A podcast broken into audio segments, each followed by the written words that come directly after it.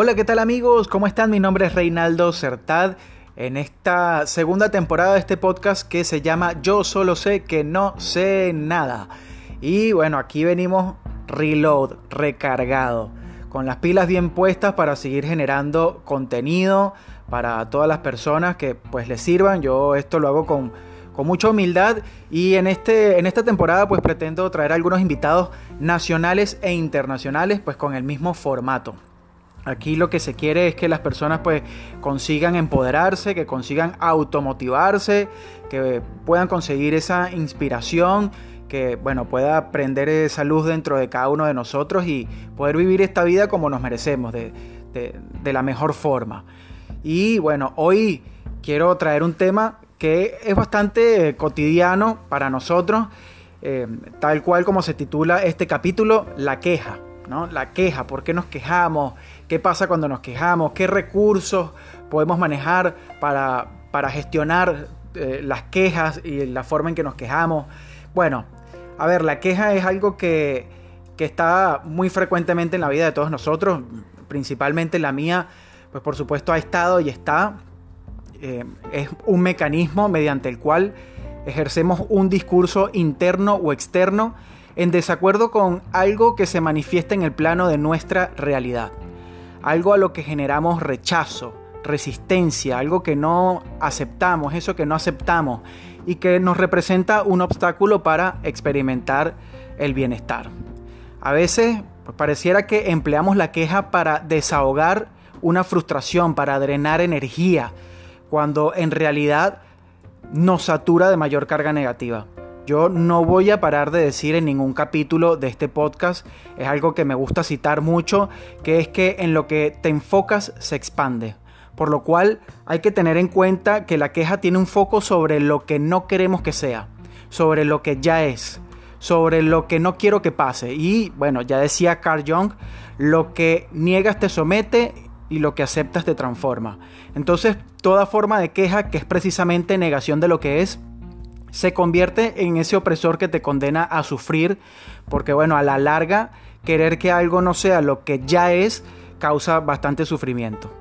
Y bueno, la queja, ya sabemos un montón de cosas que produce dentro de, nosotros, bueno, sensaciones físicas diversas, tales como la ira, tensión, frustración, decaimiento físico y mentalmente, pues a co-crear la enfermedad más diagnosticada en el mundo que se llama el estrés. Y bueno, al cual a, mi parecer es la manera más elegante de decirle al 95% de la población que estamos aceptablemente locos.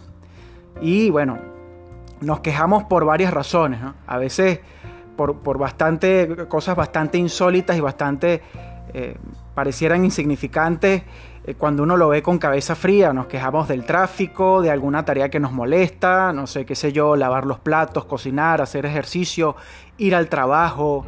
Em, nos quejamos por algo que no salió como esperábamos, por las personas que nos rodean, porque, bueno, no son del modo que queremos, porque no responden como deseamos, porque nos dicen algo que no nos gusta y es inaceptable para nuestra creencia. Pero algo que sucede a menudo con la queja es que se convierte en un hábito. Y como todo hábito que hacemos, pues funciona de manera automática. Entonces aquí cuando de manera automática, sin percatarnos, eh, empezamos a quejarnos con mayor frecuencia. Tal cual como las personas que tienen el hábito de fumar. Una persona que tiene el hábito de fumar no se da cuenta en qué momento de su vida terminó fumándose 20 cigarrillos por día. Y bueno, empezó fumándose 2, 3 por día. Y bueno, pasó el tiempo y no se dio cuenta de que su hábito hizo que la frecuencia de, fumarse un cigarrillo creciera hasta el punto de fumarse una cajetilla por día. Y acá el planteamiento en ningún, en ningún momento ha sido eh, dejar de quejarnos. El planteamiento no es dejar de, de quejarte, o que dejes de quejarte, sino usar herramientas que te permitan descubrir el trasfondo de la queja.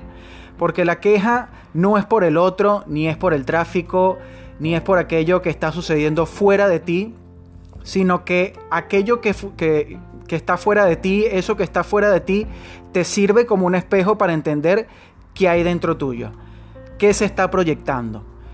Yo descubrí algo que me ayudó eh, muchísimo y yo lo llamé el autorreconocimiento. Así le puse yo. Yo le puse el autorreconocimiento. Para mí, el autorreconocimiento era la capacidad que tenía yo de verme a mí mismo cuando estaba quejándome de algo o de alguien. Y me di cuenta que siempre que me quejaba eran por dos razones. Razón número uno, no había aceptación externa. Y razón número dos, no había aceptación interna. ¿Qué es esto de la aceptación externa? Bueno, no aceptaba la situación que estaba pasando, no aceptaba a la otra persona, no aceptaba lo que me decían. Y la aceptación interna, bueno, no me aceptaba a mí mismo y no aceptaba lo que estaba ocurriendo dentro de mí. Y ahí es en donde está el gran miedo, en el inconsciente, detrás de la queja. está ahí en donde yo tengo que aceptar algo que atenta en contra de mis deseos de mi creencia, de mi identidad egoica.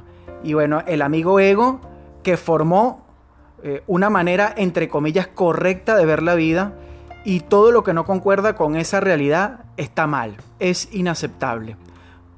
Por supuesto, al darme cuenta de que la queja se producía por una ilusión, por una perspectiva errada, empecé a desapegarme de lo que yo creía que sucedía y a estar más en contacto con lo que en verdad estaba sucediendo.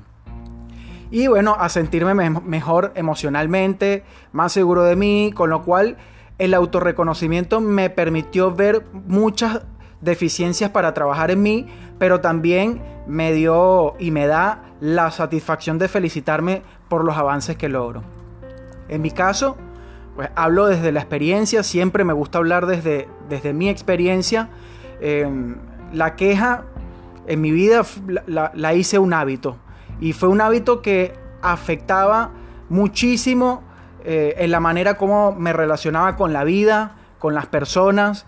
Y bueno, empecé quejándome de, de, todo y de todos, de las personas, de su forma de ser, de lo que me decían. De, bueno, y con el tiempo se volvió más frecuente y la lista de las cosas por las que me quejaba empezó a crecer. Me quejé del trabajo, de mi jefe, de mis compañeros, de mis amigos, de mi economía, de mi cuerpo. ¿Y cuántas veces no nos quejamos de nuestro cuerpo? Bueno, porque es que tengo un rollito allá, bueno, porque tengo un poco de sobrepeso, bueno, por mi nariz.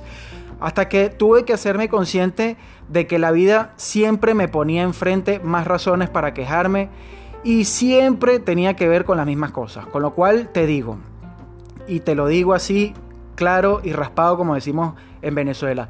Hasta que no enfrentes el verdadero trasfondo de la queja, la vida, el universo, Dios, como quieras llamarlo, te va a colocar cada vez más motivos para quejarte. Porque como es adentro, es afuera. Y te van a seguir sucediendo cosas para que te quejes hasta que toque fondo. Yo cuando toqué ese fondo reconocí que nada tiene significado excepto el que nosotros mismos le damos, tal cual como esa frase. Y bueno, entendí que era yo el que me daba motivos a mí mismo para quejarme de todo y de todos.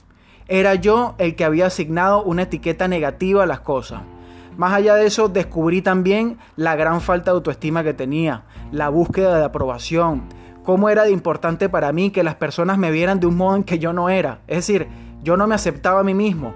Y por supuesto, Duele, me dolía reconocer que era yo quien tenía que quererse más, que tenía que valorarse más, que tenía que reconstruirme, ¿no? Reinventarme. Y con el autorreconocimiento lo trabajo y lo sigo trabajando.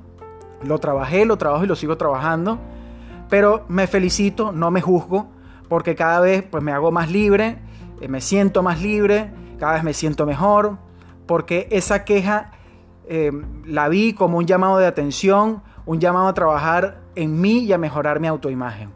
Y bueno, al final del día tengo un ritual en el cual me autorreconozco cuando estoy en, la soledad, me autorreconozco y me doy una palmada en el hombro y me digo, vamos bien muchachos, vamos bien, por ahí es Reinaldo, felicitaciones.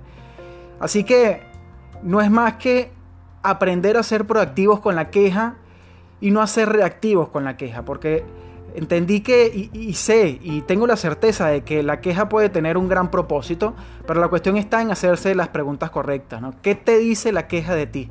¿Qué te está reflejando la queja de ti? ¿Qué te está diciendo la queja que está allá afuera que en realidad está dentro tuyo?